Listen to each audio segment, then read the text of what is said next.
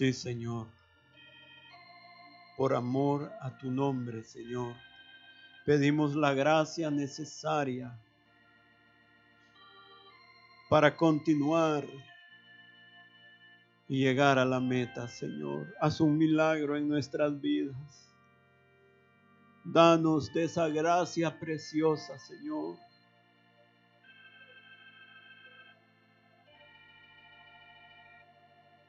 que es justo lo que necesitamos, y todo lo que necesitamos.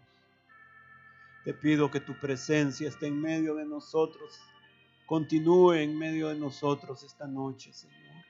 Pon en mi boca tus palabras, Señor, por amor a tu nombre, Señor. Amén.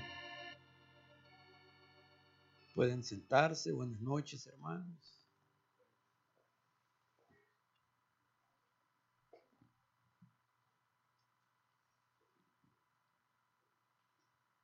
Que el Señor los bendiga. Quisiera continuar un poquito más con el tema que había iniciado la última vez que compartí sobre el camino de la bendición. Y Hermanos, la bendición de Dios en nuestra vida no deben de ser eventos o situaciones esporádicas,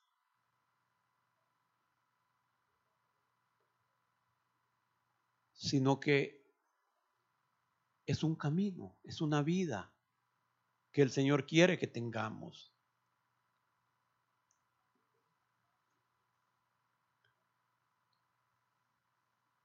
Y solo el Señor, hermanos, puede permitirnos vivir de tal forma que su corazón se agrade y Él esté dispuesto a abrir sus tesoros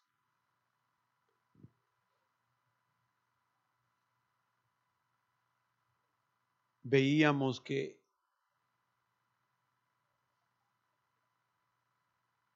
la descendencia de Abraham, Isaac y Jacob por siglos, por miles de años,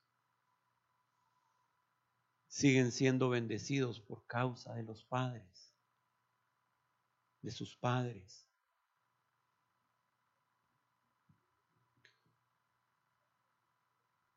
Y mirábamos la vez pasada que compartí que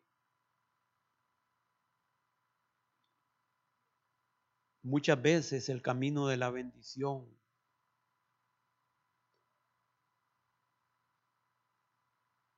pasa por un camino de restitución y un camino de perdón.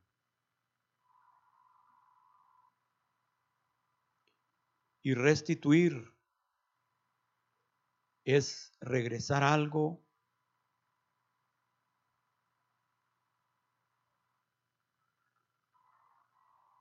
a su condición original. Es regresarle a algo aquello que le hemos quitado.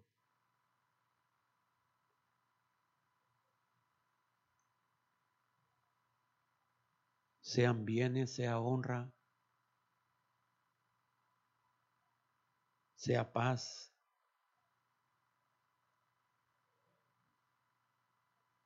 La idea de restaurar, de, la, de, resti, de restaurar algo, es sanar algo,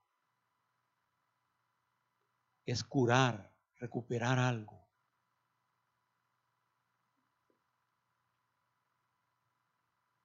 es edificar lo que había sido destruido.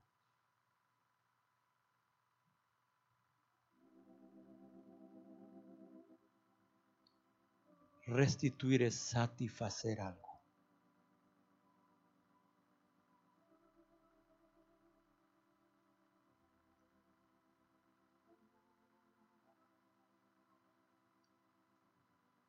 regresar algo del mismo valor o de un valor parecido.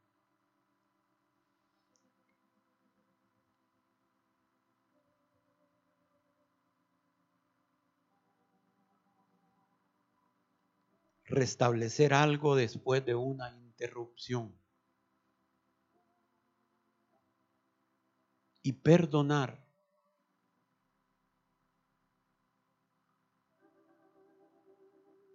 es, viene, se forma de dos palabras, per donare. Y per es algo, hacer algo completo. Y donare es dar, es dar algo completamente.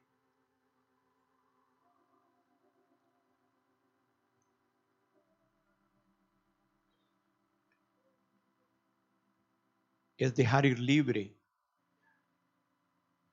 y esto es en ambas vías si hemos ofendido, hermanos, o si nos han ofendido.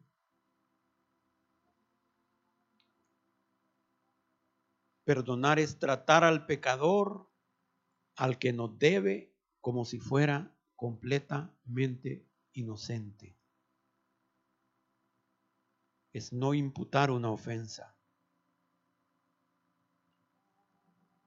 Hermanos, este camino no es fácil. De hecho, sin la gracia de que comenzamos hablando, comenzamos orando, sin la gracia del Señor, yo les puedo decir que es imposible.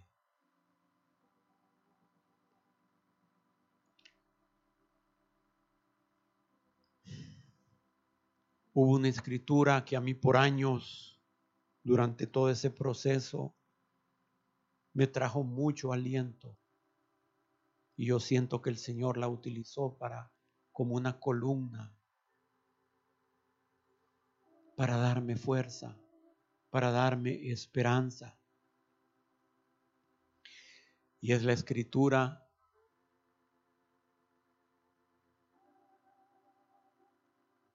Y es la historia de Namán.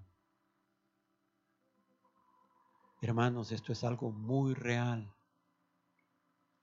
Esa historia de Namán, sí es algo que sucedió, pero es algo que sigue sucediendo en medio de nosotros. Muchas veces se nos dirá, ¿quieres ser limpio? tienes que descender. Hermanos, y no una vez.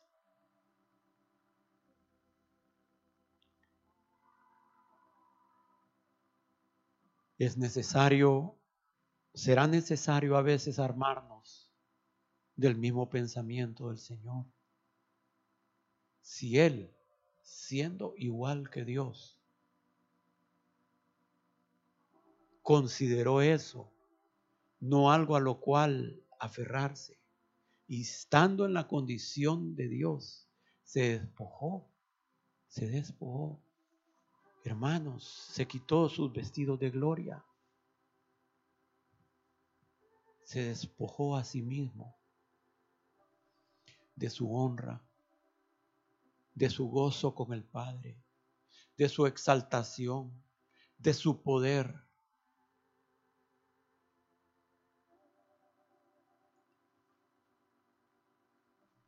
y ya bastante era que tomara forma de siervo, dice, forma de hombre. Bastante humillación era ya eso. De un hombre pecador, hermanos, sin pecado, pero con la naturaleza en él. Él tenía la capacidad de pecar.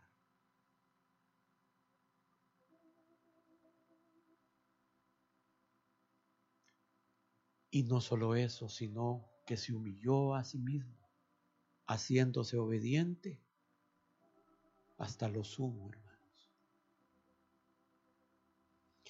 Necesitamos un milagro de Dios en nuestra vida.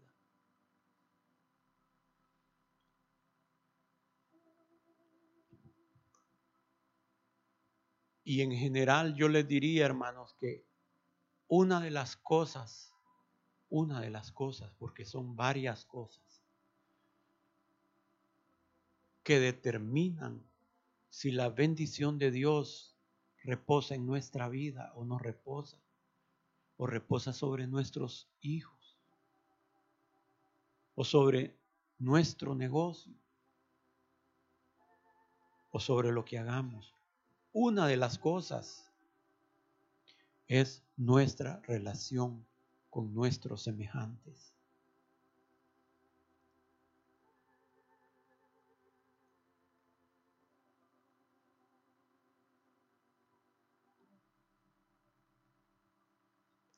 Yo les pregunto, todos, todos aquí, todos aquí,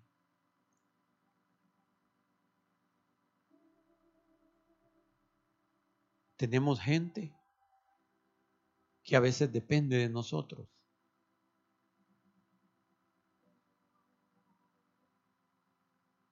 sino económicamente de nuestras órdenes, de nuestra autoridad. Bueno, hasta los niños, hay niños más chiquitos, ¿no? Hermanos, ¿cómo tratamos al que es más pequeño que nosotros? En una empresa cómo tratamos al más humilde de esa empresa.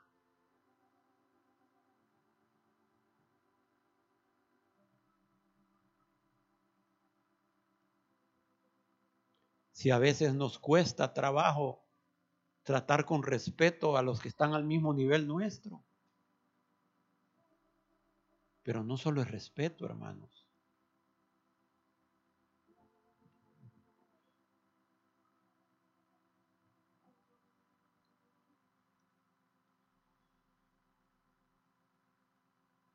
¿Cuál es nuestra actitud con los que están arriba de nosotros? Porque todos tenemos gente arriba de nosotros. Porque sobre un alto hay otro más alto y sobre el más alto hay otro más alto y sobre aquel está el altísimo. Pero se nos olvida, se nos olvida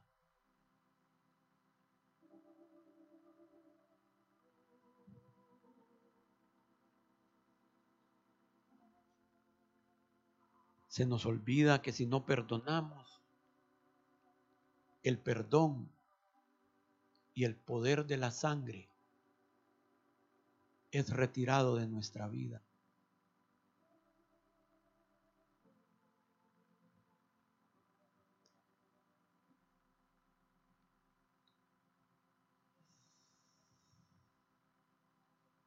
La dureza de nuestro trato con los demás es una de las causas por las cuales dejamos de ver la sonrisa de Dios y empezamos a ver su ceño fruncido.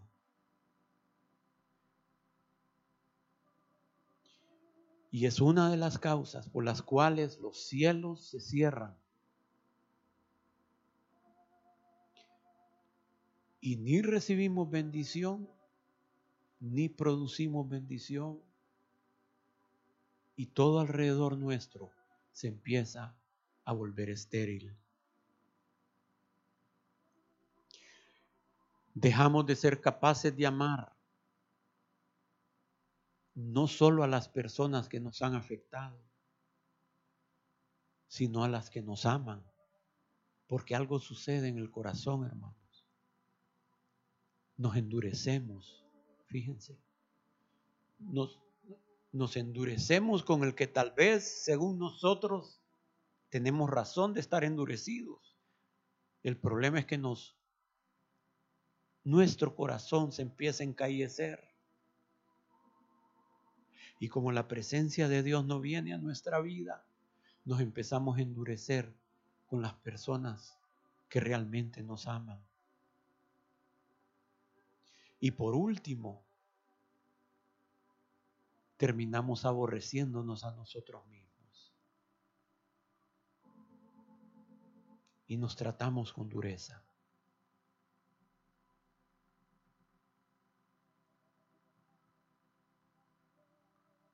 y tratamos de hacerle frente a nuestros enemigos y no podemos. Y las debilidades nos empiezan a dominar. Y los vicios nos empiezan a dominar. Y de repente el Señor nos puede entregar a cosas que no convienen. para que con toda justicia llevemos el juicio que merecemos, porque como no perdonamos a otro, somos dignos, somos reos de muerte.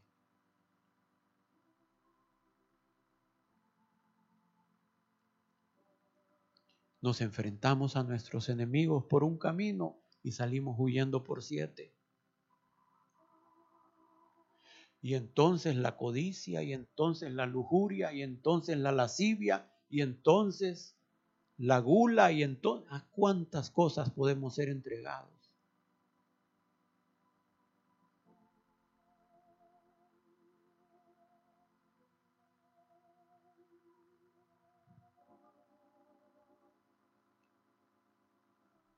Dios me ha permitido en todos estos 39 años experimentar algunas cosas realmente horribles. Me ha permitido ver algunas cosas. Yo quiero decirte, hermanos, cuando Dios te entrega a algo, aunque tú estés consciente, tú no puedes soportar.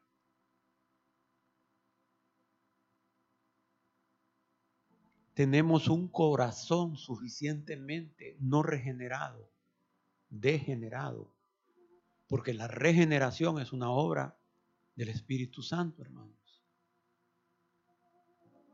que no somos capaces de hacerle frente al enemigo. Es algo insoportable cuando el Señor retira su gracia de nuestra vida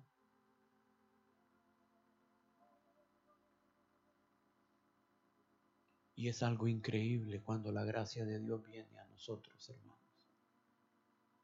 Es increíble. Cuando el poder de Dios fluye a través de nuestra vida.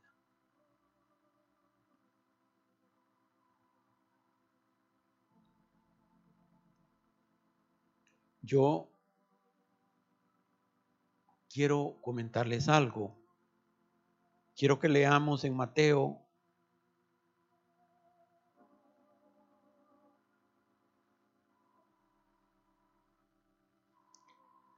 Porque miren hermanos, aquí hay un secreto.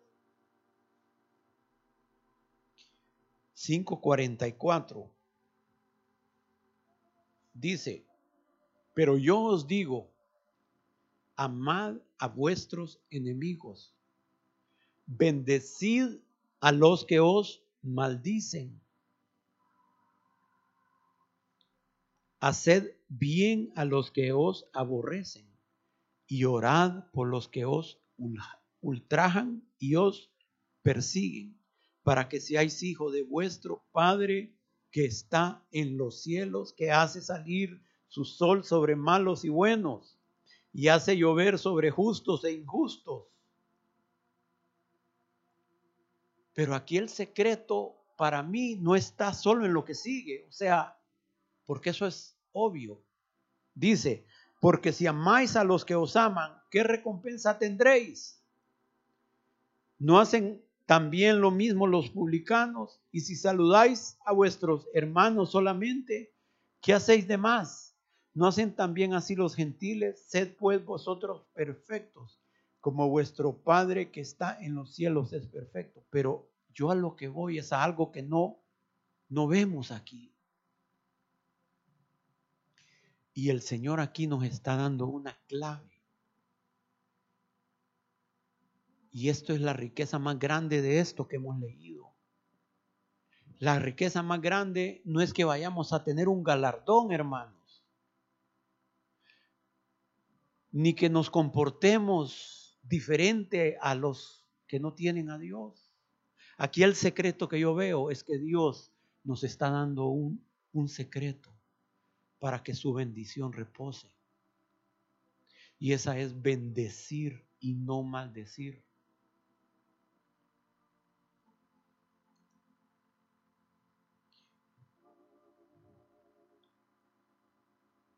Hay momentos en que Dios o un ministro de Dios o otra persona pueden maldecir.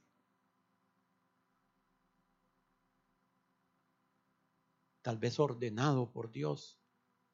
Josué maldijo, sí, al que edificara Jericó, ¿se acuerdan?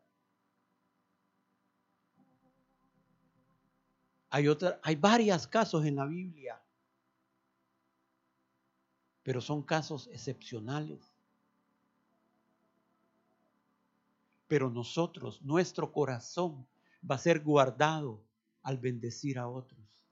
Esto es el alcohol, hermanos. Es, es lo que va, es el antibiótico que va a evitar que nos amarguemos.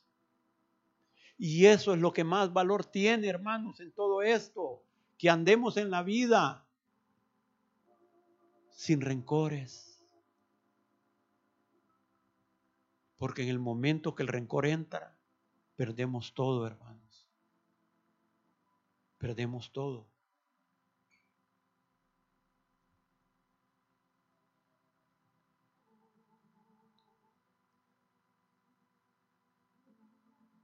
Y al nosotros maldecir a otros, hermanos, tengamos cuidado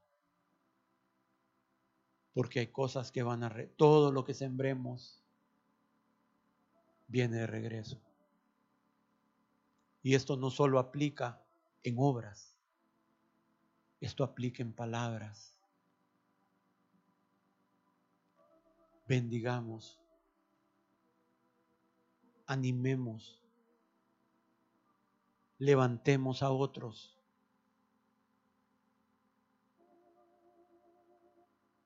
sanemos con nuestra boca, porque va a llegar el momento en que nosotros vamos a estar desanimados y Dios mismo nos va a animar a nosotros si hemos animado a otros. Dios mismo nos va a levantar, hermanos, si hemos estado levantando a otros. Va a llegar el momento en que vamos a necesitar escuchar la buena palabra de Dios sobre nuestra vida. Y esa palabra tiene poder.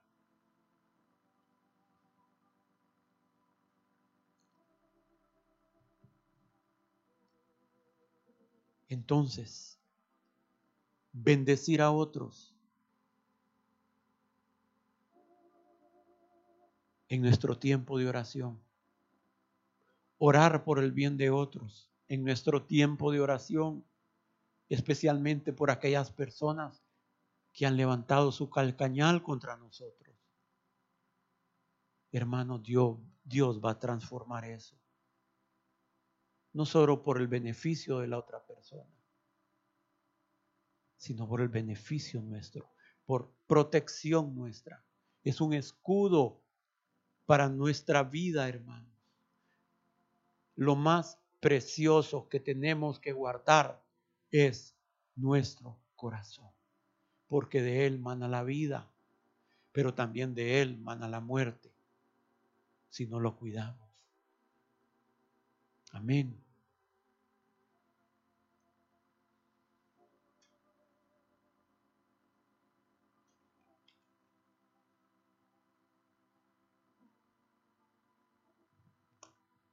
como queréis que hagan los hombres con vosotros, dice, así haced vosotros con ellos.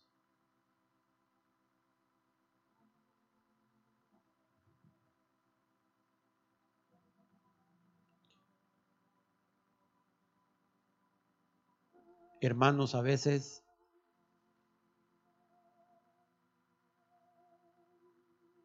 nos llamamos creyentes y tal vez sí somos creyentes, pero vivimos y nos comportamos sin discernir el cuerpo del Señor.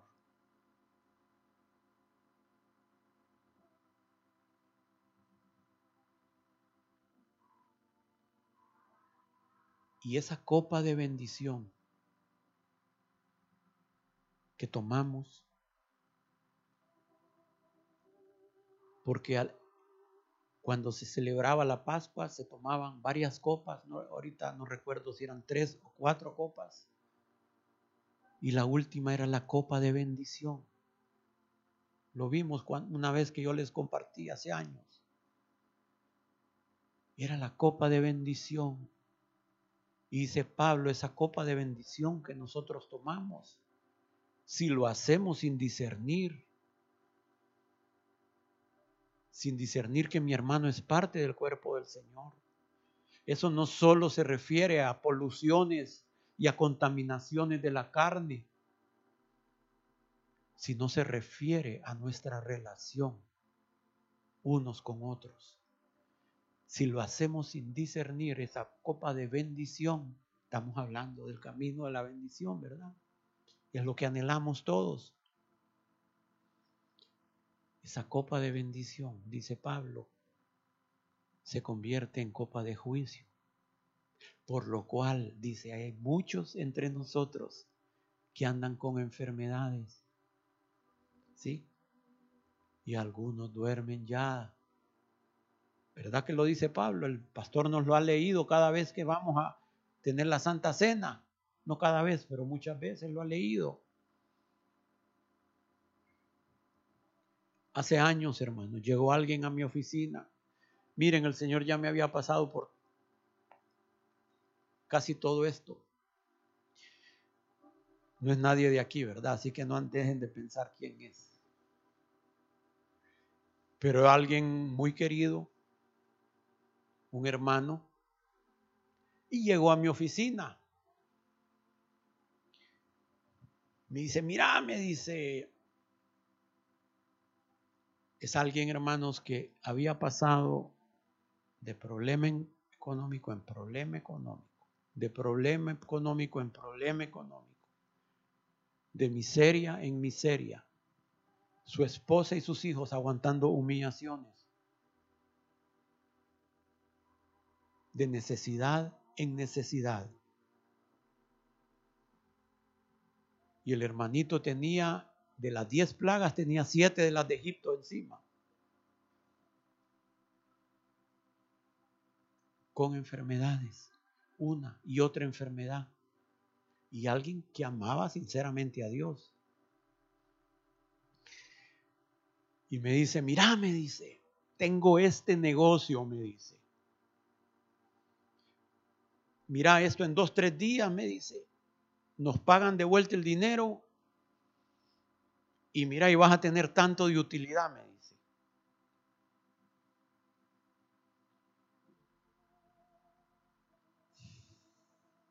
Le dije, mira hermano, le digo, ¿me permitís? Porque yo había estado orando por él, hermanos. Yo había estado orando por él porque a veces somos buenos para dar consejo, ¿verdad? Pero el Señor a mí me había pasado por un montón de cosas y con cierta humildad le podía, sentía que debía de decirle. Y le digo, hermano, ¿me permitís que te diga algo?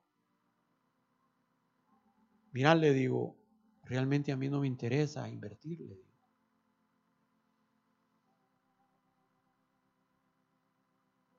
pero ¿me permitís que te diga algo de parte del Señor? Le digo, sí, me dice, sí me ¿qué, qué? Mirá, le digo, ¿por qué no vas con tal persona? Y le pedís perdón, le digo. Vos sabés lo que pasó.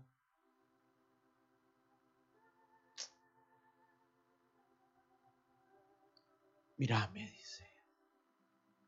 Mira, le digo, te puedo garantizar que Dios te va a bendecir de una manera que no tenés idea, le digo. Yo creo, le digo, que Dios podría hasta sanarte, hermano, le digo. Dios te va a bendecir, yo te lo aseguro. Pero mira,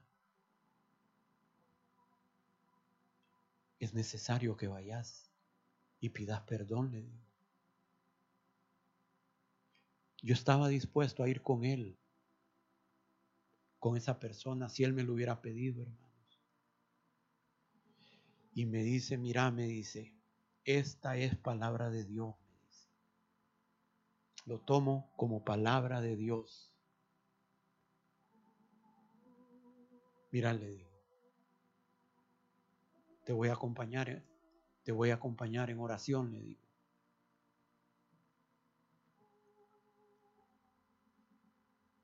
Pasó el tiempo, hermanos.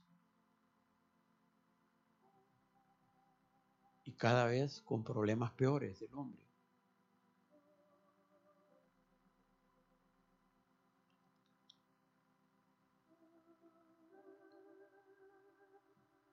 Ya él no está, hermanos. Ya él murió.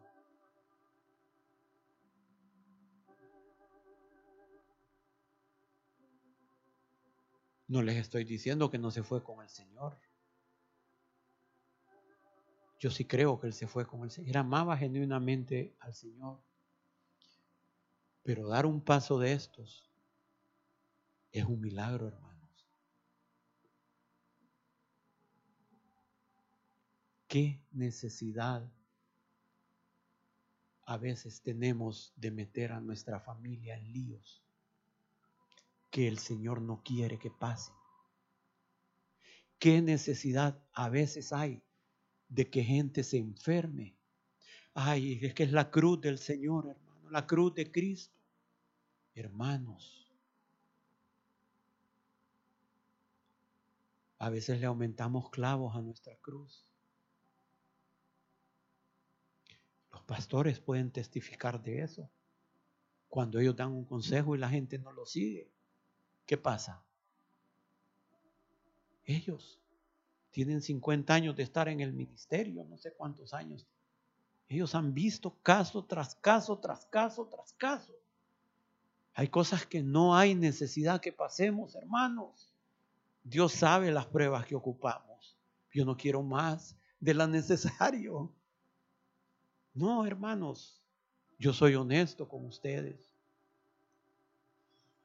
Yo he pasado por tanto que yo tiemblo, tiemblo antes de decirle al Señor, Señor, aquí estoy, manda los rayos. No, hermano, de veras, tiemblo, tiemblo.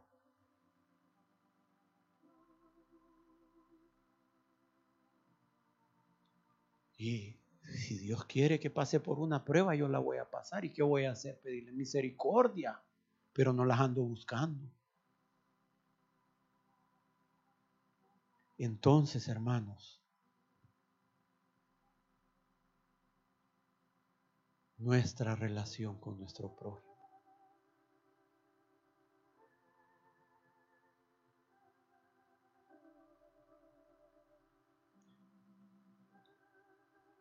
porque Dios es benigno, dice, para los ingratos y malos. Ahí tengo espacio yo, fíjense. Presente, Señor. Aquí está. Entonces, aprovechemos las oportunidades que Dios nos da,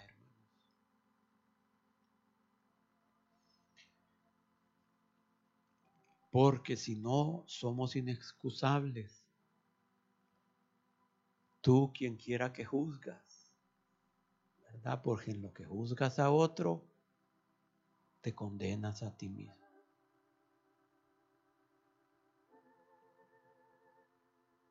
Terminamos haciendo lo mismo.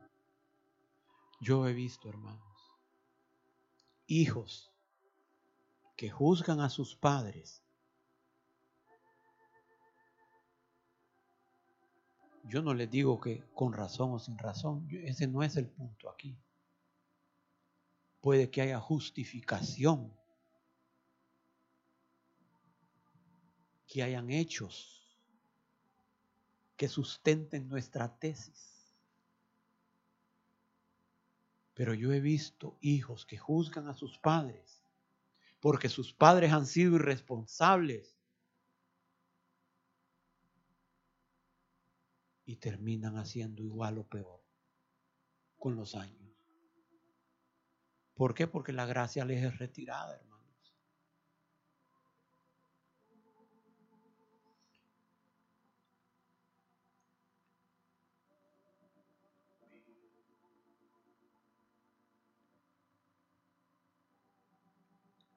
Creo que el tiempo cada día es menor el que tenemos algunos porque nos estamos haciendo más mayores o mayores y el tiempo que tenemos es menos que el que teníamos atrás.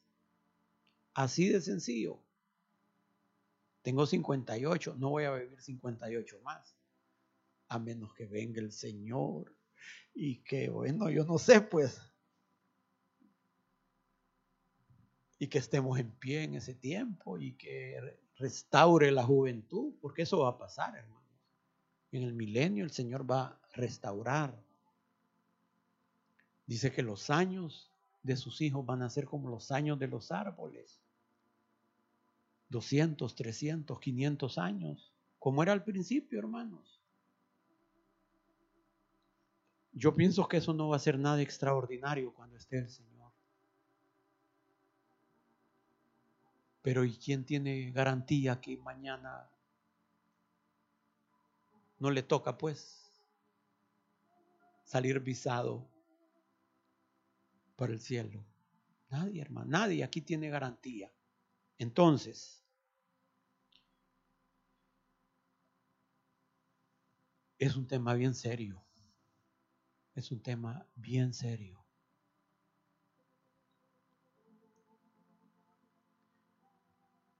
Porque el perdón es la base de todo en la vida cristiana.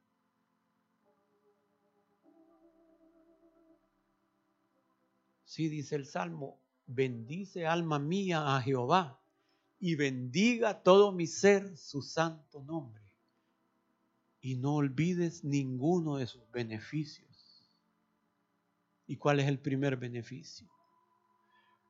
Porque Él es el que perdona todas tus iniquidades. Y en ese mismo versículo dice, el que sana todas tus dolencias, el que te sacia de favores y misericordias, te corona de favores y misericordias, el que sacia de bien tu boca, de modo que te rejuvenezcas como el águila. Pero todos los beneficios los recibimos con la base del perdón si no somos perdonados. ¿Sí? Él es el que perdona todas tus iniquidades. Y ahí viene todo lo demás, hermanos.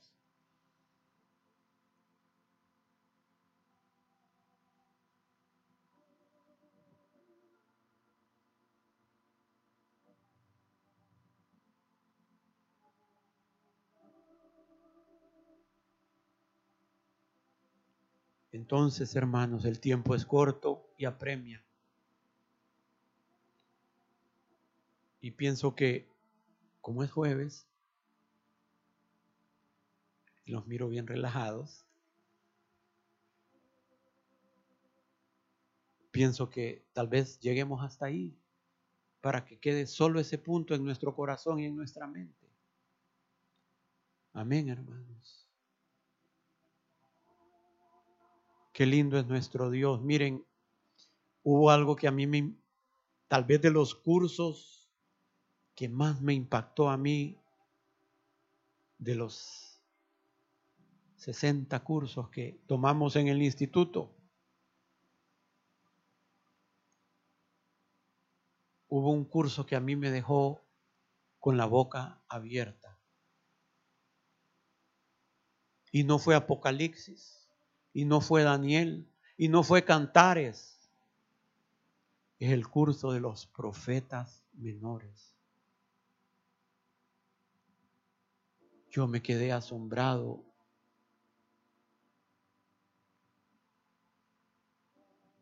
Hermanos, es increíble cómo todos los profetas menores, el mensaje de ellos era el amor fraternal no fingido.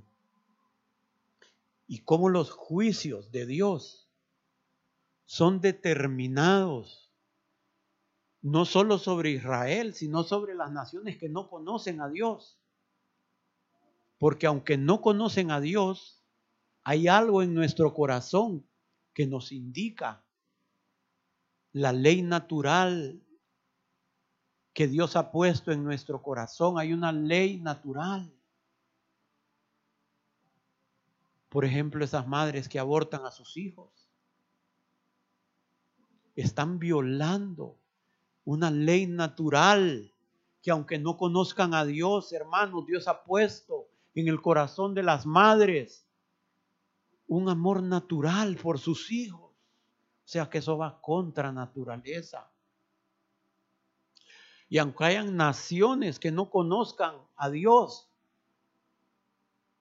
pero Dios ha puesto eternidad en el corazón de los hombres. Y hay hombres que nunca han oído del Evangelio. Esos hombres no van a ser juzgados, van a ser juzgados por sus conciencias. Y por esa ley natural que Dios, que han hecho ellos con esa ley natural del perdón, del amor. Y entonces en los profetas menores, hermanos, es increíble cómo Dios determina sus juicios sobre Israel y sobre las naciones que no conocen a Dios por la forma en que se han comportado con las naciones vecinas, con sus prójimos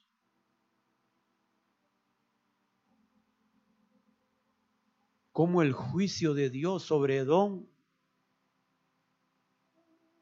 porque violó ese amor natural entre hermanos con Israel. Moab, Amón, Nínive, en fin, hermanos. Entonces, hermanos, echemos mano de la vida eterna Y el que no quiera caer, guarde su corazón, guardemos nuestro corazón, bendigamos a otros. Al menor atisbe, al menor asomo de resentimiento,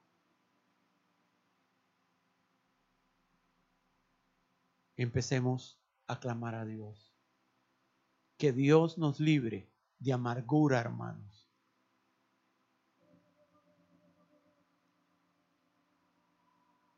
y de tener actitudes hostiles contra los que nos rodean. Ya sea que tengamos razón o no ya que ya sea que haya justificación o no, eso no importa. Lo importante es cómo reaccionamos ante el daño real o el daño aparente. Amén, hermanos. Pónganse de pie.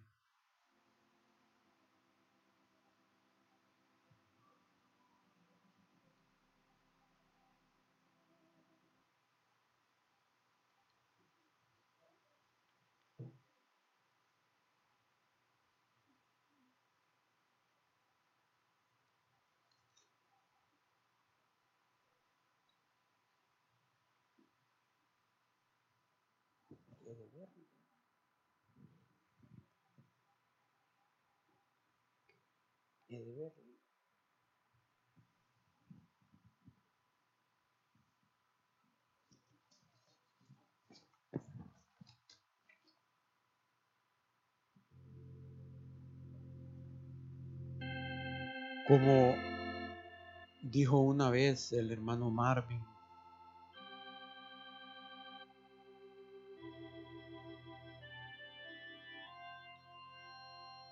el camino del Señor es sencillo.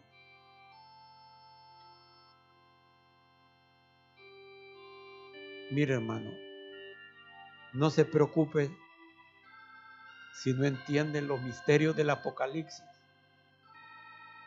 Ya somos dos.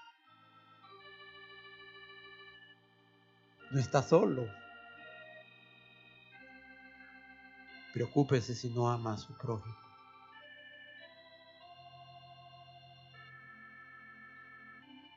Porque si no ama a su prójimo,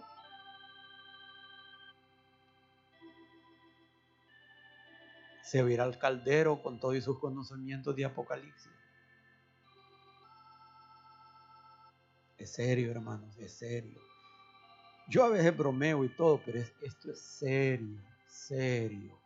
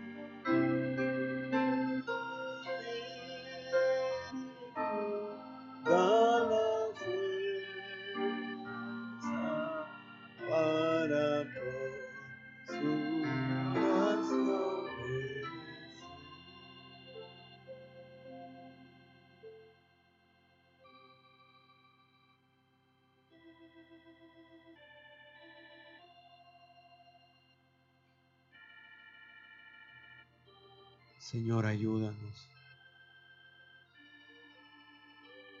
Ayúdanos, Señor, ayúdanos. Derrama de tu gracia sobreabundante, suficiente, capaz. Oh Dios, derrama de tu gracia en esta congregación y en aquellos que, han, que van a escuchar este mensaje, Señor, y que lo han escuchado porque no es del que quiere y no es del que corre, Señor. Oh Dios, por favor, haz un milagro en el renuevo. Haz un milagro en el renuevo, Señor. En los corazones, haz un milagro, Señor. Para que podamos transitar por ese camino de bendición por ese camino de provisión, de abundancia.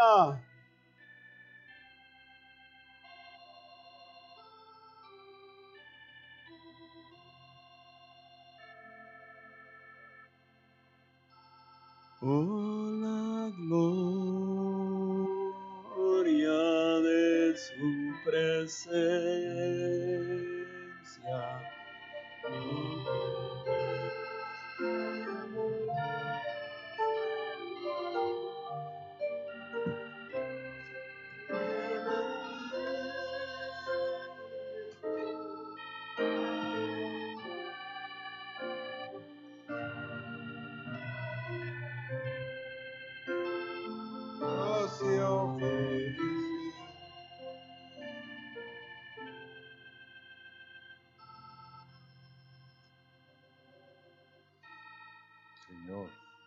Gracias por tus palabras, Señor. Porque son sí, amén, Señor. Que no oigamos como oyentes olvidadizos, sino con un corazón entendido, Señor. Que si hay alguien que necesita nuestro perdón, no, no tengamos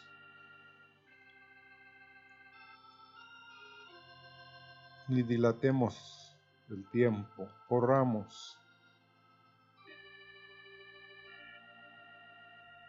Porque si no seremos entregados. Señor, gracias esta noche.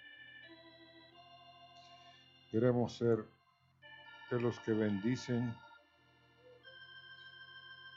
de los que traen bendición.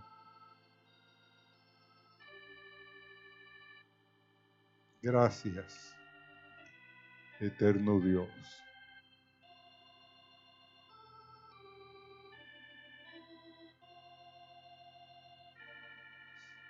Que Dios los bendiga, hermanos. Estoy impactado yo. Ustedes no, hermano, yo. Hoy otro hermano iba a compartir. Yo le mandé un mensaje desde la mañana, ¿estás listo para compartir? No me contestó y dije, bueno, tal vez el teléfono lo dejó en la casa. En la tarde le volví a poner otro mensaje. ¿Estás listo? Tampoco.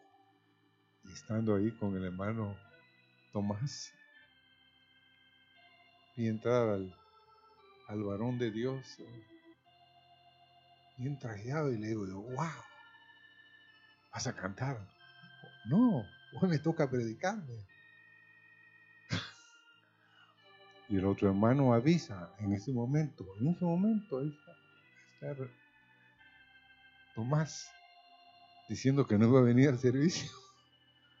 Cuéngame, ahí, a las 7 menos 10, 7 menos, sí, menos 10 era que no iba a venir, que su esposa está enferma. Entonces la palabra, hermanos, era lo que necesitamos. ¿Qué vamos a hacer con la palabra que nos han predicado? Que Dios mismo nos trajo para que la viéramos. Porque sí, hay que, hay que revisar el, dijo alguien, el archivo muerto. En Colgate había un, una palabra de poco movimiento, pero después decían los gerentes, no, eso de poco movimiento, no, eso ya es archivo muerto. ¿Qué vas a sacar de ahí? Sí, hermanos, hay vida en la muerte si nosotros nos entregamos. Porque hay alguien que sí, posiblemente no no está contento con nosotros. Entonces hay que llamarlo. ¿Se acuerdan del testimonio del hermano? Nuestro esto Del hermano Estrada. Él se puso grave, grave. Él está vivo para un testimonio. Pero este hermano dijo que cuando se puso grave, inmediatamente le vinieron a la memoria.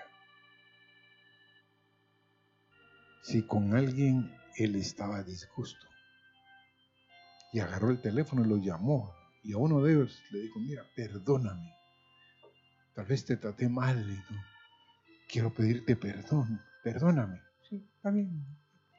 El otro lo llamó, no, no, no, no tengo nada que perdonarte. No, no, no, pero yo sí le dijo, siento que está algo está mal entre nosotros.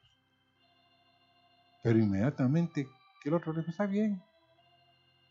Él empezó a sentir, hermanos, y empezó a entrar en el túnel, ¿me Preparado, listo. Entonces es, es serio que no perdonar, no pedir perdón. Así que solo el Señor sabía, porque a él le tocaba compartir el 16, pero posiblemente ahí va a dar la otra parte. Pero Dios los guarde, Dios los bendiga, hermanos. Qué gozo. ¿Saben? Es un gozo cuando uno oye las palabras que uno debe oír.